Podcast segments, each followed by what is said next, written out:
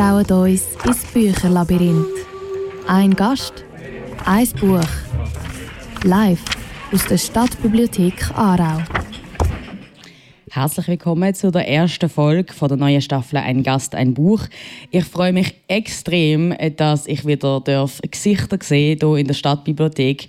Die letzten äh, Folgen von der letzten Staffel, beziehungsweise eigentlich der grösste Teil von der letzten Staffel, haben wir nämlich Covid-bedingt müssen bei uns im Foyer machen, bei Radio Kanal K in der Redaktion. Das ist zwar auch schön gewesen, dass wir das haben können durchführen, aber es ist natürlich viel toller, jetzt hier wieder in der Stadtbibliothek zu sein. Ich bin Dan Meyer und ich habe schon ein paar sehr, sehr tolle Bücher lesen im Rahmen von «Ein Gast, ein Buch» und darf mich auf ganz tolle, interessante Menschen freuen, die über ihre Leidenschaften reden. Dass das Gespräch heute leidenschaftlich wird, das bezweifle ich bei meinem Gast überhaupt nicht. Er ist Journalist, produziert unter anderem für Schweiz aktuell. Er ist passionierter Reporter, liebt Geschichte und Geschichten, vor allem von außergewöhnlichen Menschen und kennt die Schweizer Medienlandschaft schon seit mehreren Jahrzehnten aus verschiedenen Perspektiven. Remy Wittler, schön, bist du heute hier. Danke vielmals für die Einladung. Ja, du kennst ja noch die Schweizer Medienlandschaft mega gut und ich glaube, über das werden wir noch äh, intensiv reden. Du kennst auch die Stadtbibliothek. Du hast mir erzählt, dass du als Jugendlicher schon den ganzen Mittwochnachmittag verbracht hast. Was hast du da gemacht? Ja, ich habe wirklich die Mittwochnachmittag verhockt. Das waren also die schulfreien Tage. Und ich bin in dieser Bibliothek eigentlich intensiv zu Gast gewesen, immer wieder mit Geschichtsbüchern. Es hat eine Geschichtsabteilung gegeben, hat es heute auch noch, war ein bisschen anders Bau dort mal noch. Es war noch äh, so die alte Bibliothek gewesen. und dort habe ich einfach gelesen, gelesen, gelesen und geschmökert in diesen Büchern. Ich habe vor allem natürlich auch Bilder angeschaut, also nur Text hat mich dort mal nicht interessiert, aber einfach wirklich dort so die Welt von der Geschichtsschreibung und von der Geschichte entdeckt. Und das hat eigentlich angefangen in der Bitzzeit, also mit so, ich würde sagen, so 14, 15. Und dann ist es immer weitergegangen und Geschichte ist heute immer noch mein Beruf. Also ich bin eigentlich immer noch oder zum leidenschaftlichen Historiker geworden im Verlauf der Jahre und Jahrzehnte. Ja, du hast ja gesagt, dass du weniger gerne Roman liest, weil du findest, dass das echte Leben schon genug spannend ist. Effektiv, ich bin ein bisschen, äh, wie soll ich sagen, nicht so der grosse Romanleser, umso mehr dafür Sachbücher, also eben alles, was so mit Geschichte zu tun hat, Zweiter Weltkrieg, Holocaust, äh, ich kann nicht sagen, woher das Interesse ursprünglich ausgelöst ist, aber es hat mich einfach einfach faszinieren. Und jedes Mal denke ich mir, so, jetzt ist das Titel fertig, ich habe das Thema abgeschlossen, dann kommt wieder etwas Neues. Und dann geht es wieder weiter. Du bist ja auch vor ein paar Jahren, hast du mir erzählt, in einer Ausstellung involviert gewesen, wo es um ein Kriegsgebiet im Balkan gegangen ist. Auch in deinem mitgebrachten Buch geht es unter anderem um Krisengebiet im Osten von Europa entlang den Gräben von Navid Kermani. Du hast jetzt gesagt, du weißt nicht genau, woher die Faszination für den Zweiten Weltkrieg kommt. Weißt noch, woher deine Faszination für den Osten hergekommen ist?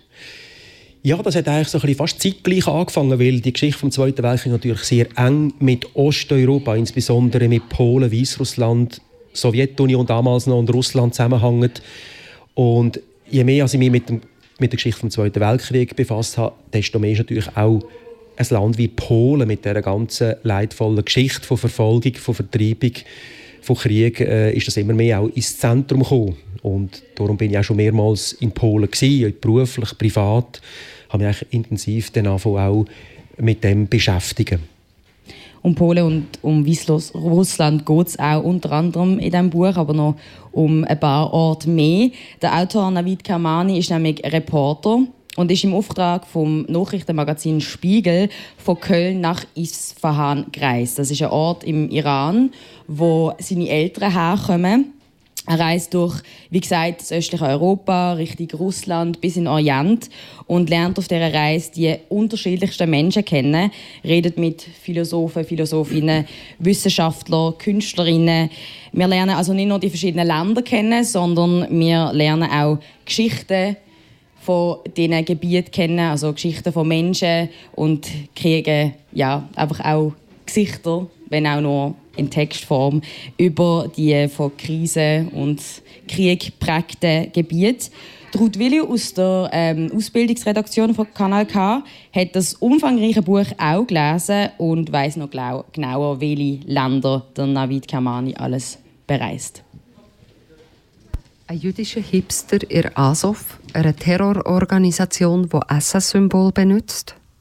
Ein gar nicht so undifferenzierter AfD-Politiker namens Kalbitz.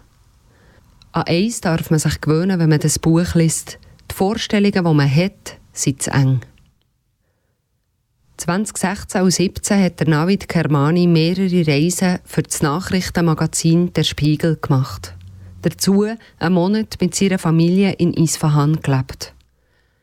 Die verschiedenen Reisen hat er zusammengefasst in seinem Buch Entlang den Gräben eine Reise durch das östliche Europa bis nach Isfahan, erschienen 2018 im CH Beck Verlag. Der Deutschland, Polen, Litauen, Belarus, Ukraine, Russland, Tschetschenien, Georgien, Aserbaidschan und Armenien in Iran führt sein Reisetagebuch. Der Autor reist als Schriftsteller und Journalist, er fragt viel und bohrt nachher. Manche Begegnungen sind geplant mit Literaten, Künstlerinnen, Rebellen, Politikerinnen, andere sind zufällig. Er reist Narben von Konflikten nach, Bekannten und Unbekannten, Vergangenen wie Auschwitz oder Tschernobyl und Aktuellen wie der Krim oder Bergkarabach.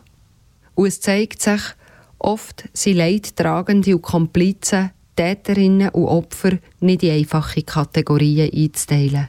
Je nachdem, auf was man das Augenmerk legt, wird jemand Teil von dieser oder von einer Gruppe. Einfache Zuteilungen sind oft unzulänglich. Man taucht in Welten und Lebensrealitäten, die man nicht erwartet. Manchmal von einem situativen Humor durchzogen, so im Gespräch mit dem Mustafa Nayem, einem ukrainischen Politiker. Sprichst du eigentlich noch Persisch? frage ich. Und als Mustafa bejaht, entsteht eine etwas kuriose Situation. Ein Afghane, der Ukraine geworden ist, hält einem Iraner, der Deutsche geworden ist, 100 Meter vom Maidan entfernt, das denkbar flammendste Plädoyer für ein starkes Europa. Auf Persisch. Auch wenn mehrere Konflikte sich weiterentwickelt haben seit dem Erscheinen vom Buch, das Plädoyer gegen das Vergessen, gegen Vereinfachung, gegen Unentschiedenheit und gegen das Entmenschlichen, die sind brandaktuell.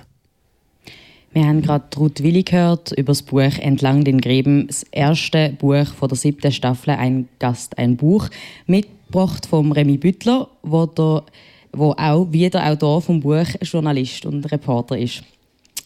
Ich muss zugeben, Remy, als ich das Buch angefangen zu lesen, bin ich bisschen schockiert über mich selber, wie wenig ich über gewisse Länder weiß. Und der Autor sagt ganz klar im Buch auch selber, wenn man Europa will kennen, müssen wir uns mit diesen Orten auseinandersetzen. Und ich möchte dich wie fragen, was ist deine Erklärung, dass auch heute noch, wenn man an Europa denkt, man als erstes an Frankreich, Italien, Deutschland denkt?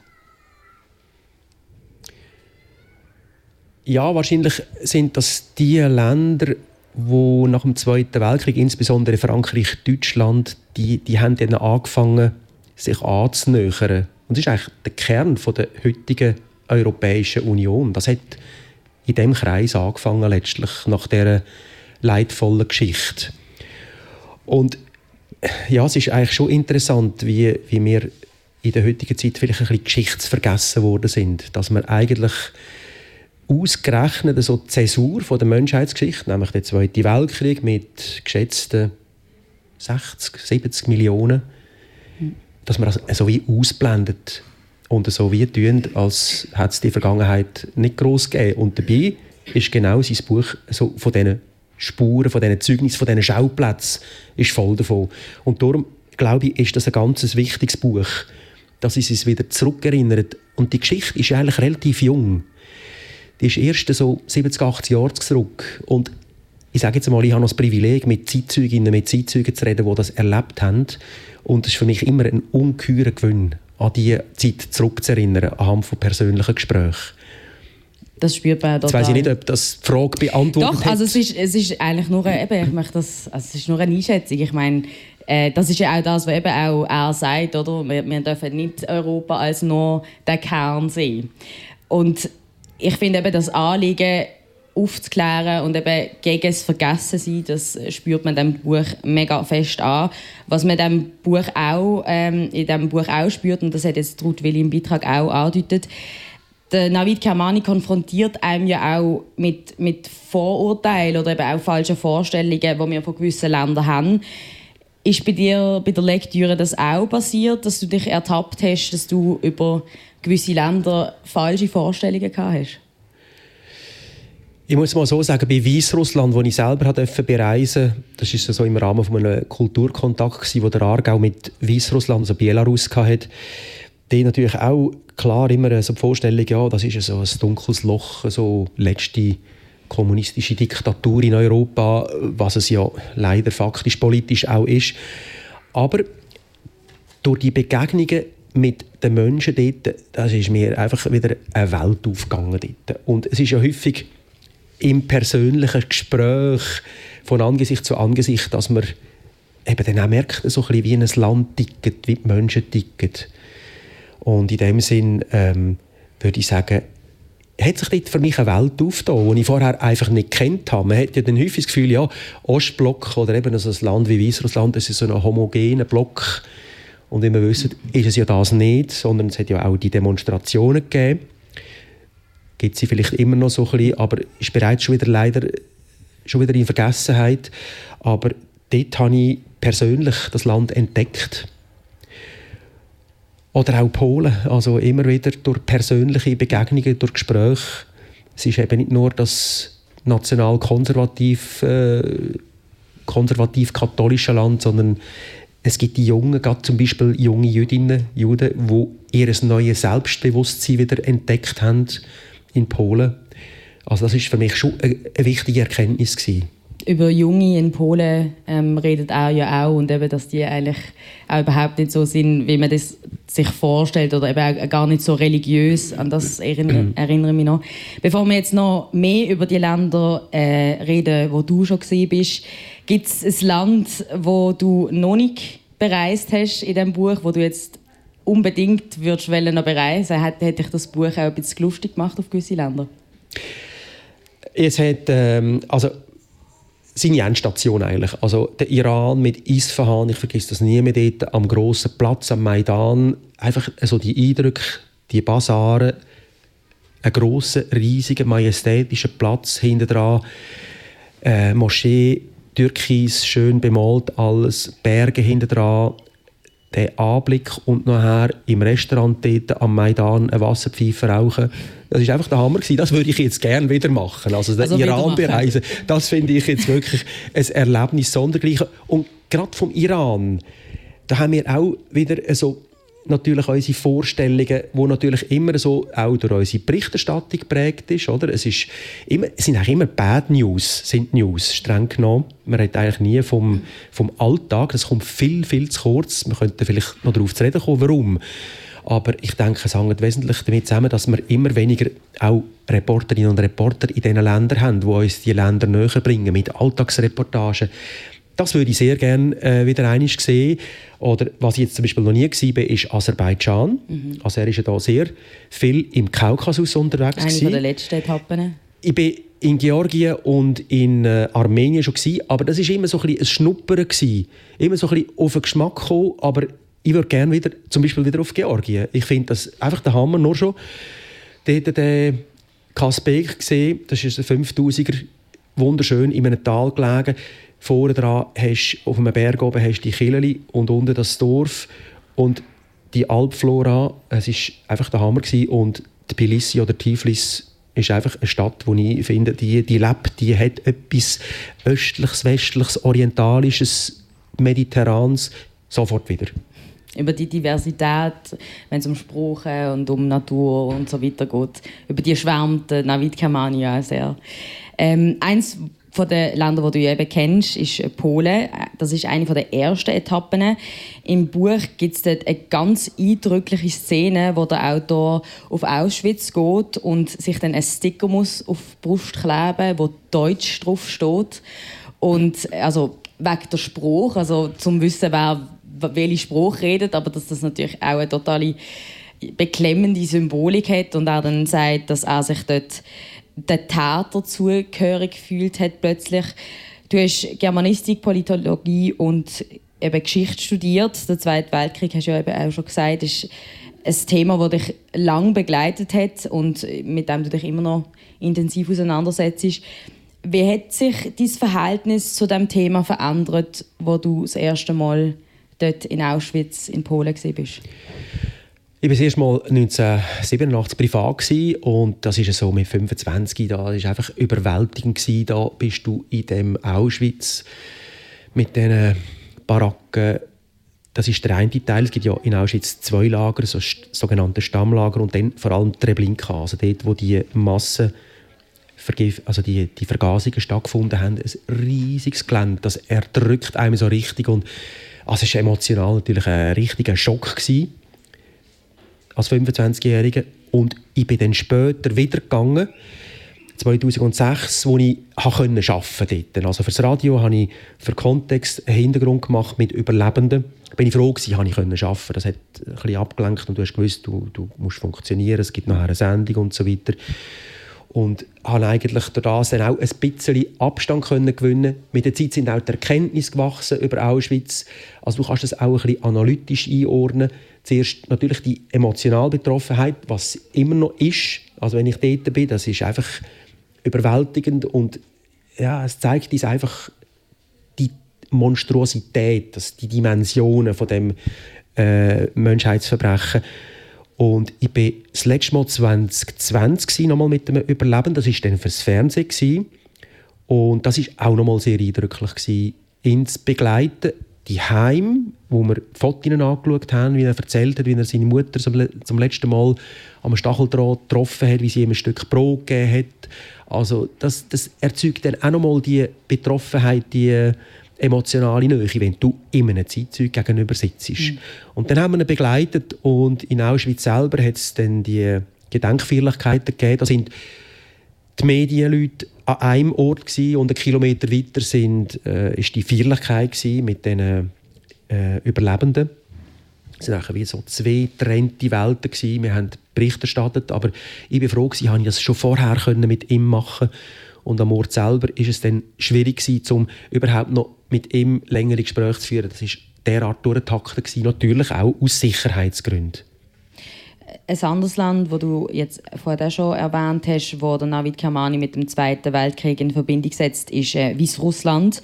Und er sagt, dass im Weißrussland wie ein einziges Mahnmal vorkommt. Also dass es wirklich an überall gibt die die Orte, die an den Zweiten Weltkrieg erinnern.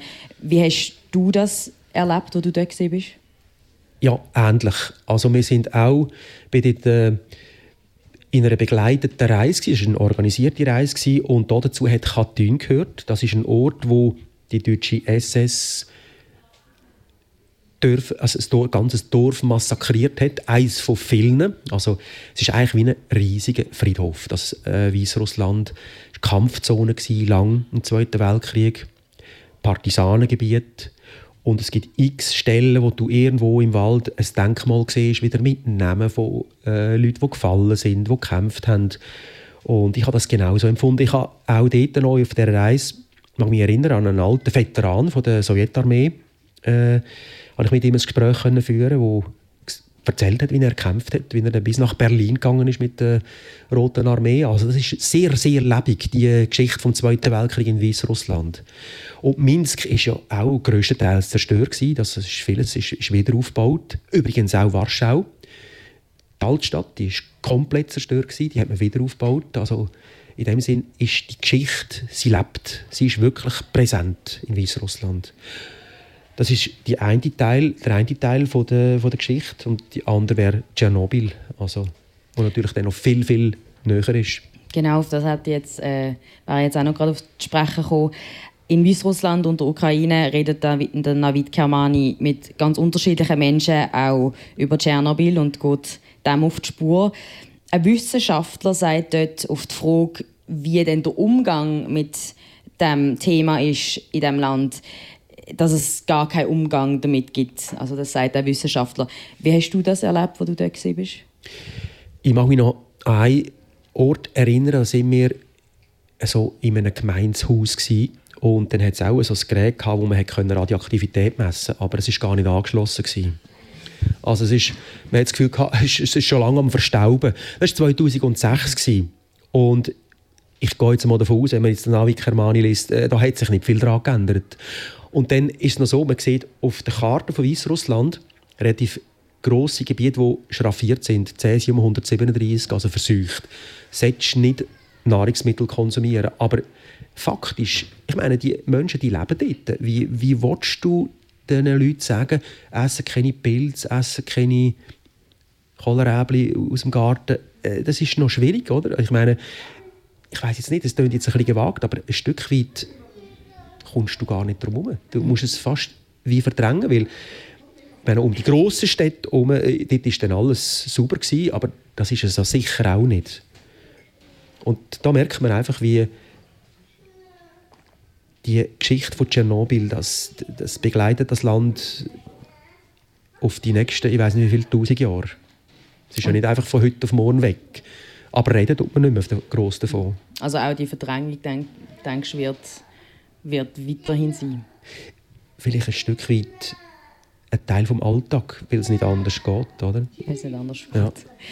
Machen wir äh, Gump, du hast schon vor der Endstation ein bisschen geredet. Iran, er, äh, der Autor verbringt dort einen ganzen Monat mit der Familie, ist aber auch recht traurig über, ähm, über wie Isfahan dann auch geworden ist. Er ist auch sehr erstaunt über die Frauen im Iran. Er beschreibt zum Beispiel eine Situation, ähm, wo er eine Frau bei einer Rittstunde beobachtet, also wo sie eine Rittstunde gibt einem Mann und er sagt, das hat es also früher noch nicht gegeben. Ähm, auch das Selbstvertrauen, das Selbstbewusstsein. Hast du im Iran auch Sachen erlebt, die wo, wo dich überrascht haben, die du so nicht erwartet hättest? Ja, ich weiß noch, dass ich viele Iranerinnen gesehen habe mit einem Nasenpflaster. Also die haben mm. offenbar Gesundheits-, Schönheitsoperationen machen an Gogo. Das äh, ist mir so nicht bewusst gewesen. Denn äh, der persönliche Kontakt ist natürlich, wenn du innerhalb von einer Reisegruppe reist, nicht so intensiv. Mhm. Ich weiß aber noch, apropos Selbstbewusstsein, geht vielleicht so ein bisschen in diese Richtung. Es hat in Isfahan viele Frauen gegeben, die das Kopftuch so keck nach hinten geschoben haben. Also ausgereizt eigentlich, bis man dann wirklich relativ viele Haare gesehen hat. Das war ein Teil vom Iran. Und wir sind aber auch in Qom. Das ist so eine Art, ich sage jetzt mal, so ein bisschen der Vatikan vom Schiitentum, wo es sehr streng ist, sehr rigid. Unsere Touristenfrauen, die mitgekommen sind, die haben sich dort müssen im Ganzkörper, in der Ganzkörperverschleierung zeigen und dort hast du praktisch durchwegs Frauen gesehen, schwarz gekleidet. Also ein riesiger Unterschied innerhalb des gleichen Land. Ich kann es nicht beurteilen, wie es heute noch so ist. Mhm. Das weiß das ich nicht. mit den Nasenpflaster, das, das beschreibt er glaube auch. Das ist mir auch noch geblieben, dass äh, gerade in den grossen Städten Frauen ähm, so sehr auch irgendwie, wenn französisch aussehen, beschreibt er, weil irgendwie Iran auch sonst noch sehr eine Faszination für Frankreich hat und auch bringt das, glaube ich, ein bisschen mit dem in Verbindung, mhm. dass man irgendwie den westlicheren Schönheitsideal will, will entsprechen. Ähm, in Entlang den Gräben geht es ja auch ganz fest um das Zusammenleben von unterschiedlichen Religionen. Wir kommen jetzt zu deinem ersten Musikwunsch. Das ist ein jiddisches Lied, also Musik aus dem jüdischen Kulturkreis. Ist es ein Lied, das du auch auf einem von deinen Reisen ähm, kennengelernt hast, entdeckt hast? Direkt nicht, aber ich habe viel einfach so jiddische Musik gelesen, die habe ich sehr gerne. Ich habe viel Musik erlebt in Weißrussland. Also dort hat praktisch jedem Haushalt hat ein Akkordeon. es heisst, glaube ich, eben äh, anders. Es ist aber eine Variante vom Akkordeon, habe ich gehört. Und dort haben sie gesungen, das war eine Freude. Gewesen. Die haben wirklich, und ich glaube nicht nur für uns Gäste, die so ein als Delegation gekommen sind, haben die auch untereinander, singen die sehr viel. Und das hat mich immer beeindruckt, wie die Musik präsent ist, vor allem eben auf dem Land. Und das hat mich immer sehr angerührt, die, die osteuropäische Musik und die jiddische, ja, speziell auch natürlich wegen der Geschichte. Hören wir doch da drei. Du hast dir Bridge Ensemble gewünscht mit Hasidic Dances.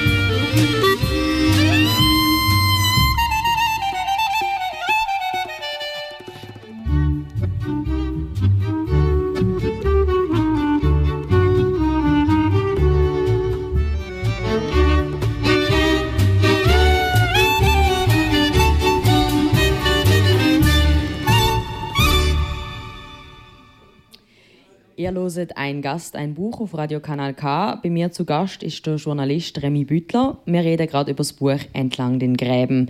Er reist durch das östliche Europa bis in Iran. Was mir von diesem Buch wirklich am meisten geblieben ist und was mich wirklich schon am Anfang wirklich von Anfang an fasziniert hat, ist, das sind so die unterschiedlichen Positionen in dem Buch. Also der Navid Kermani redet in, dem, in den unterschiedlichen Ländern mit ganz unterschiedlichen Menschen, die teilweise wirklich jeweils am anderen Spektrum vom politischen, am anderen Ende vom politischen Spektrum sind. Er vertritt damit eben eigentlich auch keine politische Meinung, sondern er zeigt eigentlich einfach die unterschiedlichen Meinungen auf und ähm, macht in dem Sinn keine Einteilungen in Gut und Böse in, bei den jeweiligen Konflikt zum Beispiel. Ist das etwas, was dich auch für deine Arbeit inspiriert hat, der, der Stil von eben diesen unterschiedlichen Positionen aufzuzeigen? Absolut. Also da finde ich, ist er ein grosses Vorbild, hinzuhören, sich völlig draus zu nehmen. Also man muss sich gar nicht immer einbringen als Journalist. Das haben wir ja jetzt zum Beispiel gerade dort, wo ich arbeite, beim SRF, wirklich versuchen wir das strikt durchzuhalten. Das ist auch meine persönliche Meinung, die ich natürlich schon auch habe, die persönliche Meinung, aber die soll nicht einflüssen in die Berichterstattung, sondern einfach hinschauen, hinhören, intensiv Gespräche führen. Manchmal ist man ja so ein bisschen in seiner eigenen Blase, man hat gerne das bestätigt, was man eh schon denkt und fühlt. Und von dort her, denke ich, ist er ein sehr guter ja, sage ich es ein bisschen, ein bisschen pathetisch, so ein, ein Leuchtturm. Also mit diesen Reportagen, wo er sich Zeit nimmt, auch für die Gespräche rausgeht. Das ist ganz zentral. Wenn wir wahnsinnig aufpassen, so in dieser Digitalisierung des Journalismus, dass wir noch rausgehen, möglichst mhm. eben spüren, schmecken, beobachten, Mimik, Gestik und all das einbeziehen, dann merkt man manchmal, oh, da kommt noch irgendetwas. Oder manchmal tue ich dann auch das Mikrofon noch ein bisschen länger laufen und dann plötzlich merkst du, oh, jetzt kommt noch etwas, oder? Und dann merkst du, oh, es könnte eine Überraschung sein. Und von dort her gefällt mir das Buch sehr, also weil er sehr journalistisch arbeitet, beobachtet, scharfe beobachtet, sehr differenziert und das natürlich auch noch in eine wunderbare, erzählbare äh, in eine schöne Erzählform bringt. Reportagen sind ja heutzutage eher selten geworden, weil wir einfach die Mittel fast nicht mehr haben. Aber das Ziel bleibt, rausgehen, sich Zeit nehmen für die Gespräche, für persönliche Gespräche. Nicht irgendwie nicht gegen Zoom und Skype und so weiter. Das habe ich letztens auch gemacht, weil es nicht anders gegangen ist. Kann auch sehr interessant sein. Aber wenn es irgendwie geht, an die Schauplätze, das ist ganz zentral. Und das sage ich natürlich vor allem als Fernsehjournalist, an die Schauplätze her. Das ist etwas, wo, wo du dich musst bewegen musst. Physisch, sei es äh, ins Höllloch oder auf, auf Jungfraugipfel oder auf Auschwitz. Äh, es ist eine ganze Bandbreite, aber du musst hingehen, du musst wählen, du musst gewundert sein. Auch für andere Positionen, nicht nur für Schauplätze natürlich. Es ist natürlich auch total eindrücklich, wie fest er auch Bezüge herstellen kann und wie er ähm, sich auch mit diesen Menschen so unterschiedlich sie sind ja auch total gut versteht. Also ich denke, ja, der Autor ist auch sehr, sehr menschlich, sehr, sehr stark. Reden wir jetzt auch noch ein bisschen über deine Arbeit. Du hast im Gymnasium schon verschrieben, damals für das Aargauer Tagblatt. Mit 20 bist du dann zum Radio gekommen und bist dabei gewesen, wo das Regionaljournal Aargau-Solothurn gegründet worden ist. Hast lange dann Radio und Print gemacht und dann noch mit Ende 20 äh, Ende 40 eben ein Praktikum beim Fernsehen gemacht wo du jetzt ja noch auch aktiv bist, hauptsächlich. Wie ist die Entscheidung gekommen und wie ist es mit Ende 40 noch ein Praktikum zu machen? ja, das ist eigentlich noch eine schöne Erfahrung, so als Stift, als Stift so in, zum Fernsehen. Und ich habe eigentlich angefangen zu schreiben so in der Kanti-Zeit. Dort hat es mich wirklich angefangen zu packen. Also für das Aargauer Tagblatt mal, das, die ältere Generation kennt das natürlich noch. Und das Verrückte ist noch, ich habe dort an der Bahnhofstrasse davor, in Zarau, habe ich noch gesehen, wie sie Bleisatz machen. Also das ist ein absolut äh, ein letztes Überbleibsel gewesen, ein Aufbäumen von diesem Bleisatz. Und dann bin ich eigentlich immer mehr drin gewachsen, so durch ich sage jetzt mal ein bisschen Feld-, Wald- und Wissensjournalismus. Da ist mir mal an ein Altersheim Weihnacht gegangen, mal an einen Pfeifrauchwettbewerb in der Kettenbrücke. Also kann man sich heute mit der Antitabakprävention, da kannst du dir das nicht mehr vorstellen, aber es war wirklich so gewesen. Und dann äh, bin ich mit 20 zum Regionaljournal, weil ich gefunden habe, hey, ich muss mal wissen, wie das Radio funktioniert. Das war natürlich alles noch analog, da haben wir noch Bänder geschnitten. Und es hat da vorne beim... Äh, dort, wo heute äh, die Aargauer Kantonalbank ist, hat es einen Bahnübergang gegeben. Da hat man noch Barrieren runtergelassen und dann haben sie den Taktfahrplan eingeführt. Und dort habe ich die Autofahrer äh, und Autofahrerinnen habe ich so durch das Fenster befragt, wie das jetzt ist, wenn sie so häufig warten müssen, weil äh, wegen dem Taktfahrplan die Barriere so häufig da unten ist. Und dann ist es eigentlich immer mehr gewachsen. Da bin ich dann irgendwann eben fest angestellt gewesen, habe eigentlich immer gern Print, also geschrieben und Radio gemacht. Und dann hat sich das immer mehr dann aber gegen bin dann noch beim Tagesanzeiger als Korrespondent, habe immer sehr gerne geschrieben, habe das immer geliebt, so, eben so ein bisschen ziselieren, arbeiten mit, äh, mit den Wörtern und den Bildern, aber äh, es ist, ich habe gemerkt, es sind zwei oder drei Kategorien Radio, Zeitung, Fernsehen, das sind, das sind drei Paar Schuhe. Und bin dann eigentlich immer mehr drin gewachsen, habe dann beim Radio auch Hintergründe gemacht, gerade so Geschichtsthemen, SRF 2, Kultur, Kontext. Und dann habe ich einfach gefunden, mit 48, so, jetzt muss ich einfach mal wissen, wie das Fernsehen funktioniert. Das habe ich noch nicht kennt. Das ist einfach noch mal eine Dimension mehr. Und das ist noch zu einer Zeit, gewesen, wo wir im Schweiz aktuell ausschließlich für Schweiz aktuell geschafft haben. Und dann vor drei vier Jahren ist der Newsroom gekommen. Und dann haben wir angefangen, viel, viel vernetzter zu arbeiten noch für Schweiz aktuell, Tagesschau und 10 vor 10. Das hat sich dann immer mehr zu einem Pool entwickelt im Hintergrund. Vorher hast du quasi für eine Marke exklusiv geschafft und jetzt schaffen wir im Pool für alle drei News-Sendungen. Und heute bin ich in diesem Newsroom angekommen, wo wir vor allem digital vernetzt sind, wo es wir können dann noch ein bisschen darüber reden, über die ganze Entwicklung, die sicher auch hektischer geworden ist im Gegensatz zu früher. Aber letztlich muss ich sagen, ich bin wirklich dankbar für all die Erfahrungen, die ich bei jedem Medium machen konnte. Ich habe immer wieder ein bisschen etwas gelernt dazu. Immer wieder mit spannenden Leuten zusammengekommen. Und es war jedes Mal ein Lernprozess. Gewesen. Und was du dann eigentlich hast, das, das bleibt dir ein bisschen. Also, noch so ein kleines Detail, ich war beim Beobachter, da habe ich als Co-Produzent immer müssen genau schauen, auch auf grafische Elemente, auf Zwischentitel, wie kommt das daher und so weiter. Und das ist mir irgendwie bis heute geblieben. Also eine gewisse Pingeligkeit im Texten. Aber bei all diesen Medien hast du es immer am meisten geschätzt, in den Sachen wirklich auf den Grund zu gehen und, und, und ähm, ja, intensive Recherchen zu machen, so wie auch der Navid Kermani. Ich möchte noch auf etwas äh, zurückkommen, was Ruth im Beitrag gesagt hat, was ich mega, mega schön finde. Ähm, es ist so, das Buch ist ein Plädoyer fürs Vergessen, für, ähm, gegen das Vergessen, gegen das Vereinfachen und sind menschlich. Aber ich, und das habe ich schon gesagt, ich finde, es ist auch ein totales Plädoyer fürs Zuhören. Und ähm, das ist etwas, was du auch sehr gut kannst. Das ähm, habe ich nämlich von einem Freund von dir herausgefunden. Ähm, er hat mit der Ruth geredet und es ist ein Freund, der, sage ich, verrate ich schon mal, dich auch schon mal auf so eine Reise begleitet hat. Der Aarauer Stadtrat Daniel Siegenthaler, er nennt sich Dani Siegenthaler, ist ein langjähriger Freund von Remigius Büttler, vom Remi, wie er sagt.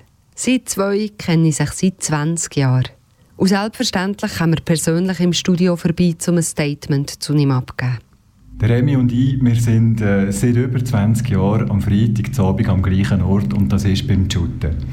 Wir tun ein paar Kollegen zusammen in den Gönhardhallen und innen einfach ein miteinander schütteln. Wenn wir in der gleichen Mannschaft sind, dann äh, kann ich ihm einfach einen Pass in dieser Halle vorspielen und der Remy ist eigentlich vor dem Ball dort. Also er ist unser Flügelläufer und äh, manchmal gibt es ein Goal, manchmal auch nicht, aber er ist immer mit grosser Begeisterung bei der Sache. Es strahlt ein tiefer Respekt aus dem Wort von Dani Siegenthaler, wenn er vom Remi Büttler redet. Für keine Pointe würde er etwas überspitzt schildern oder am falschen Ort abbrechen. Was mich am Remi auch beeindruckt ist, wenn er einmal erzählt, wie er Geschichten nachgeht als Journalist.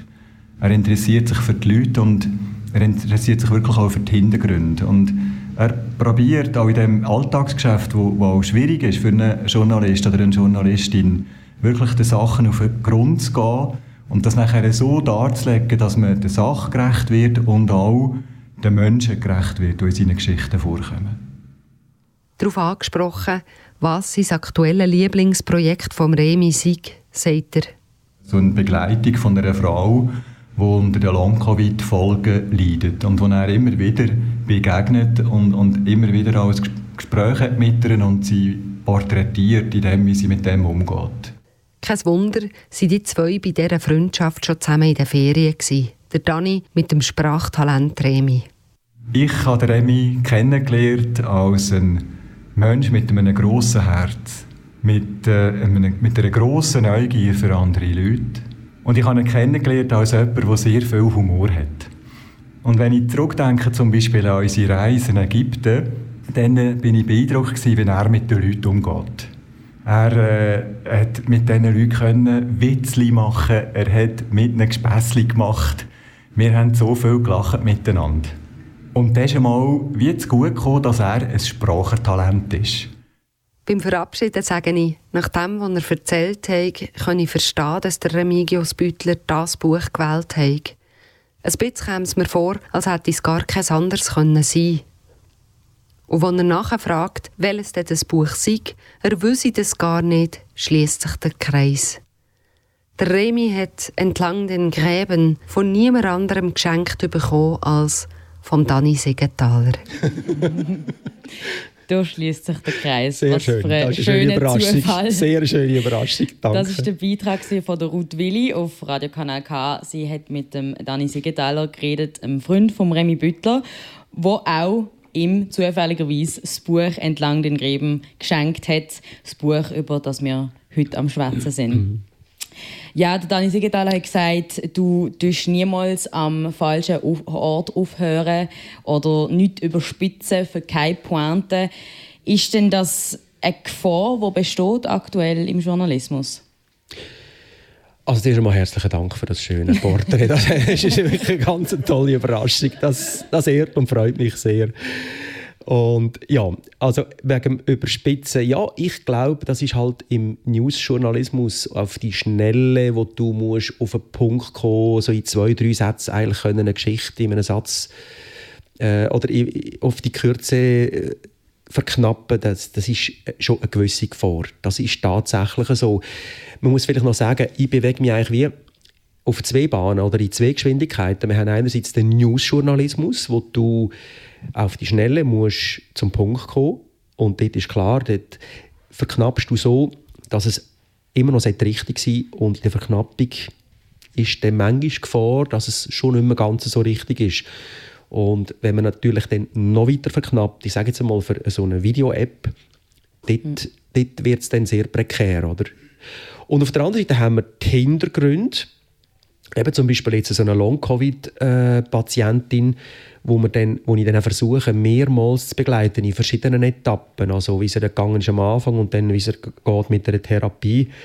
Und das ist natürlich schön, wenn du jemanden kannst begleiten wenn du kannst einen gewissen Prozess aufzeigen Das wird automatisch differenzierter.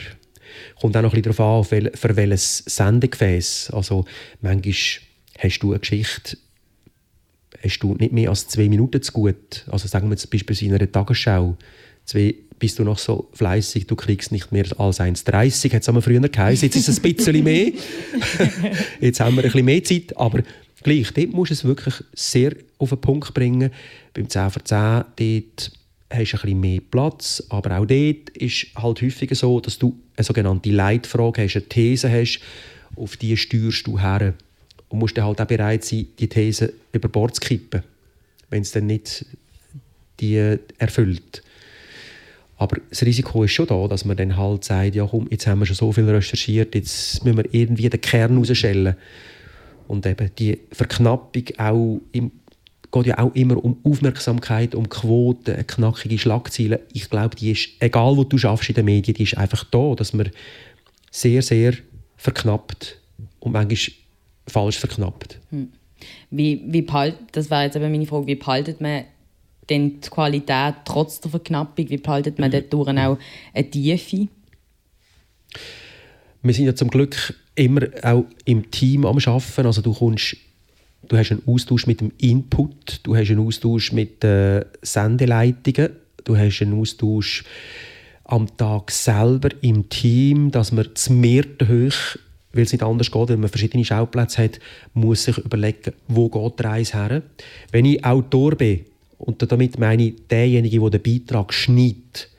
Da schaue ich einfach, dass ich Zügel in den Fingern habe und einfach immer wieder sagen, wo stehen wir, wo ist der Zwischenstand. Es braucht eine gewisse Disziplin, dass man auch, wenn man so arbeitsteilig unterwegs ist, eine klare Vorstellung entwickelt, schon relativ früh, woher geht die Reise, wo ist sozusagen der Leuchtturm, den du musst ansteuern musst. Vergleich es immer ein bisschen mit dem Segeln, da kannst du immer, musst immer den Kurs behalten, oder? Und dort geht es darum, dass man im Austausch immer wieder schaut, du, sind wir auf dem richtigen Kurs. Und wenn ich den Lead habe in der Geschichte, sei es auf dem Schauplatz, wo ich quasi der Regisseur bin und im Kamera muss sagen, schau, du, das ist noch wichtig und so, hast du das gesehen? Das ist einfach ganz wichtig, dass jemand die Zügel in den Fingern hat und immer wieder schaut, wo, wo sind wir richtig, müssen wir fein justieren. Und das passiert aber im Austausch. Also gerade Fernsehen ist natürlich das Medium, das am meisten Teamwork äh, braucht. Oder du bist so arbeitsteilig. Du musst jetzt zum Teil auch schauen mit der Online-Redaktion, musst es immer wieder abgleichen, stimmt das so? Und da bist du mehr hoch unterwegs. Macht es nicht immer einfacher, aber ich glaube, es gibt einem auch eine gewisse Sicherheit, weil du, du hast dann auch nicht die ganze Last nur auf dir. Klar, beim Schneiden dann schon, dort musst du präsent sein. Das heißt, trotz diesen kurzen Format denkst du, wird es immer noch qualitativ guten Journalismus geben, trotz, trotz diesen Verknappungen und Verkürzungen? Ja, ich bin überzeugt also, und hoffe es natürlich auch. Und man muss immer halt zum Teil auch wieder kämpfen dafür. Mhm. Vielleicht eine kleine Episode. Also wir haben zum Beispiel auch einen Korrekturdienst. Also es geht ja bei uns nicht über den Sender, wo nicht gegengelesen ist. Also wo jemand genau schaut, ist es stilistisch sauber, Stimmt es grammatikalisch? Stimmen Bezüge? Gibt es allenfalls ähm, Informationen, die man muss korrigieren und so weiter. Also da, da haben wir im Hintergrund immer noch jemanden. Es ist mehr äh, die Frage vom, von der Zeit, vom Tempo. Manchmal juffelt dann plötzlich alles und dann musst du parat sein und manchmal sind wir halt mit den Beiträgen erst kurz vor der Sendung fertig. Geht's auch.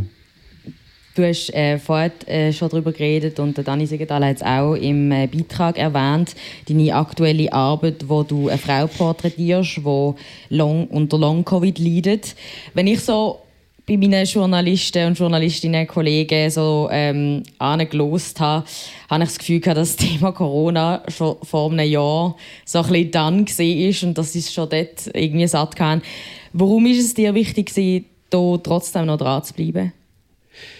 Wichtig vor allem darum, weil wir ja viele Expertinnen und Experten hören auf dem Sender. Wir haben Statistiken, jeden Tag ändert das ein bisschen. Und da geht es ja letztlich darum, einmal zu sehen, was das persönlich heisst. Mich dunkt im Fernsehen musst du auch die, die menschliche Nähe, den Bezug schaffen zu diesen Statistiken. Statistiken ist für mich häufig einfach ein Aufhänger, ein Anlass, um über etwas zu berichten. Und dann versuchen, hinter Kulissen zu schauen. Also wie geht es jemandem ganz persönlich. Und das ist die Stärke vom, vom Fernsehen. Oder?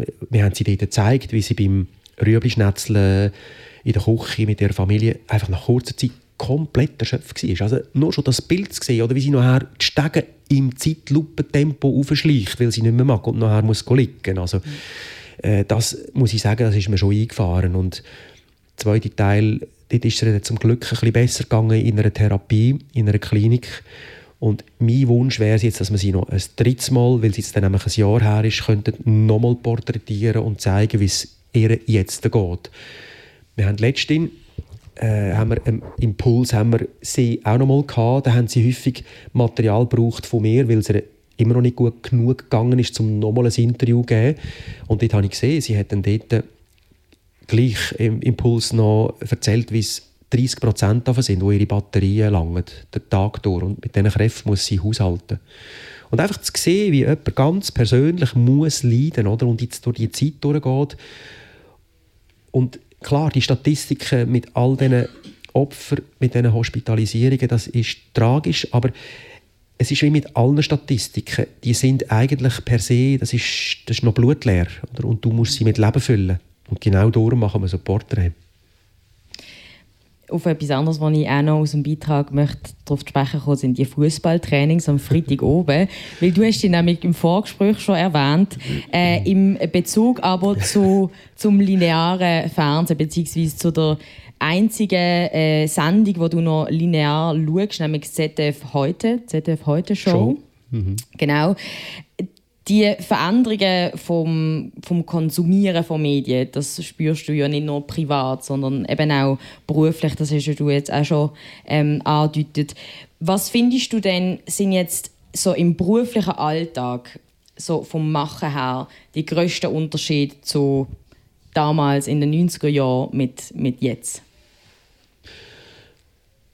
Ja, ich denke schon, dass man halt nicht mehr vor dem Fernseher sitzt oder äh, eine Zeitung einfach so in Papierform hat. Oder? Das war wirklich noch analog mal.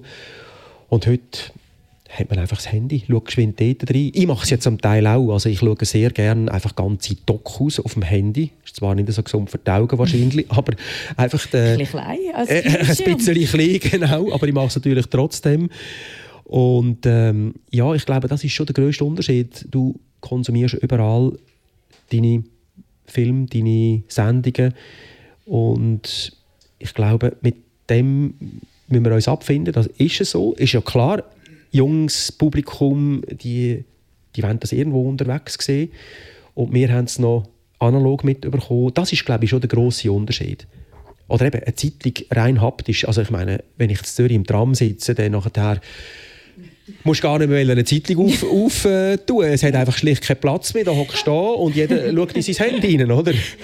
Also von dort her, äh, glaube ich, ist es ganz klar, äh, für eine Zeitung im Grossformat hat es einfach keinen Platz mehr. Das ist lustig. Über das, was sich die meisten aufregen, findest du eigentlich gar nicht mehr so so, so negativ, dass man ja eigentlich mehr Platz hat im Tram, dadurch, dass alle nur so über dem Handy ähm, sich bücken.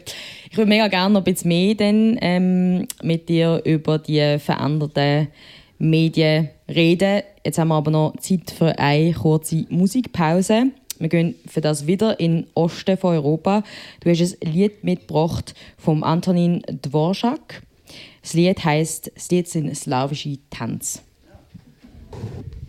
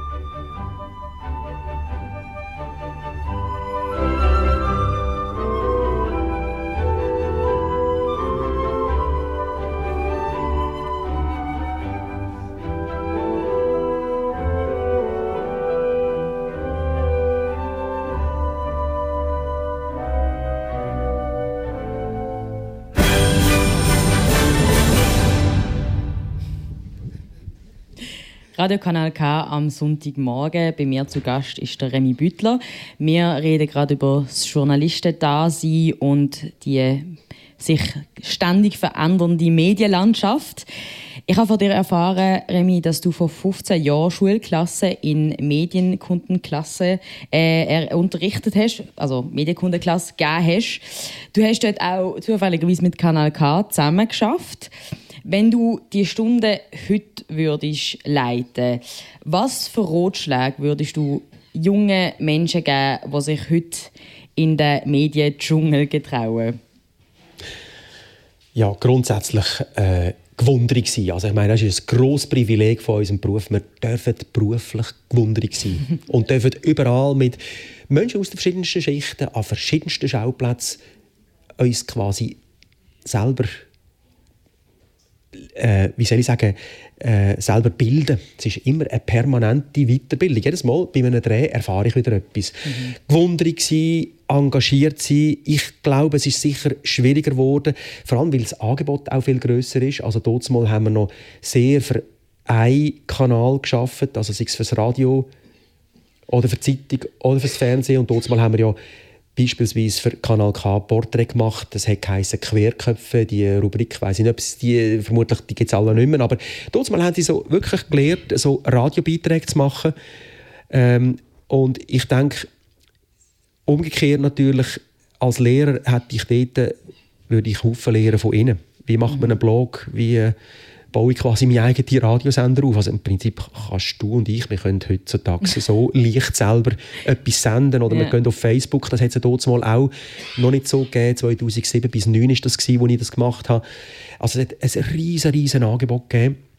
Jetzt ist nur die Frage, eben, äh, wo will ich hin am Schluss? Und ich denke, es lohnt sich dann halt äh, einmal versuchen, den Schritt zu machen in ein Medienhaus, wo man auch, äh, sagen wir mal, professionelle Begleitung hat, also weißt, wo man äh, eben selber Haufen lernt, wo man in einer Ausbildung ist. Äh, es braucht Haufen analytische Fähigkeiten. Es braucht eben nicht nur den Gewunder, sondern es braucht die Leidenschaft. Und ich kann eigentlich nur sagen, werden Journalisten, werden Journalistinnen. Es lohnt sich. Du hast mir gebeten, ähm, dass ich dafür soll sorgen dass du auch über das Journalisten-Dasein auch ein bisschen sollst, kannst schwärmen Und ich glaube, das hast du heute trotzdem auch können. Ähm, dann würde ich dich eben noch gerne fragen, man redet ja eben im Moment sehr viel oder eigentlich seit Jahren darüber, was alles nicht mehr funktioniert, dass Leute nicht mehr Fernsehen schauen, das Radio stirbt. An welchem Format glaubst du nach wie vor immer noch sehr fest? Ich glaube, es wird immer noch ein starkes Bedürfnis geben nach Magazin, nach Hintergrund, nach Reportage, wirklich eine Reportage, die den Namen verdienen, also wo man länger etwas beobachtet, längere Zeit jemanden porträtiert oder wo man an Schauplätze geht, die spannend sind. Also ich glaube nicht an das Kurzfutter nur. Natürlich, es braucht wie beides. Du musst auf die Schnelle informiert sein, einfach aktualitätsmäßig Breaking News, das ist sicher ein starkes Bedürfnis, das habe ich auch. Ich muss als Journalist auch immer auf dem Laufen sein, Laufenden sein, wo läuft gerade was. Und auf der anderen Seite glaube ich eben schon an die Hintergrundbeiträge, an die Dokumentationen, an Magazine, spannende Reportagen in Printform als Artikel, in Radioform, Podcast, wo offenbar wieder sehr im Kommen ist oder wo einen richtigen Boom erlebt und Fernsehreportagen, da bin ich überzeugt, die bleiben. Ich meine, Zeitungen haben wir immer noch in Papierform. Das hat man auch gesagt oder denkt, uh, das könnte mal aussterben.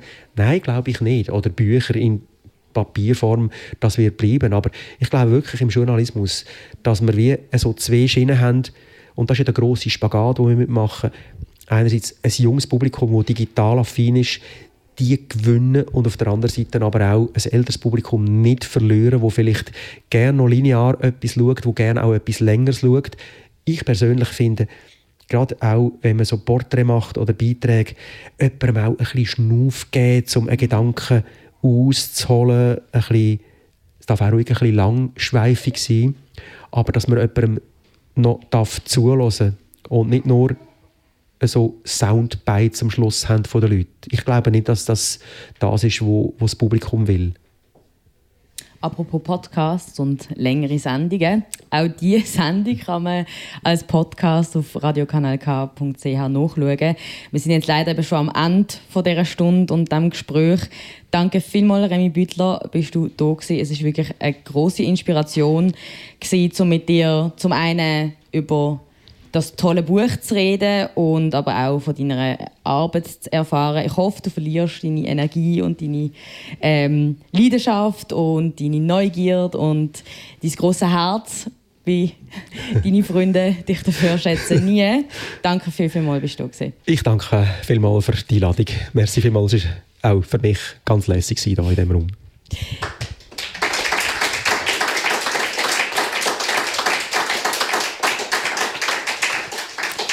Nächsten Sonntag senden wir wieder aus der Stadtbibliothek Baden. Dann rede ich wieder mit einem erfahrenen Journalist, Peter Hosli.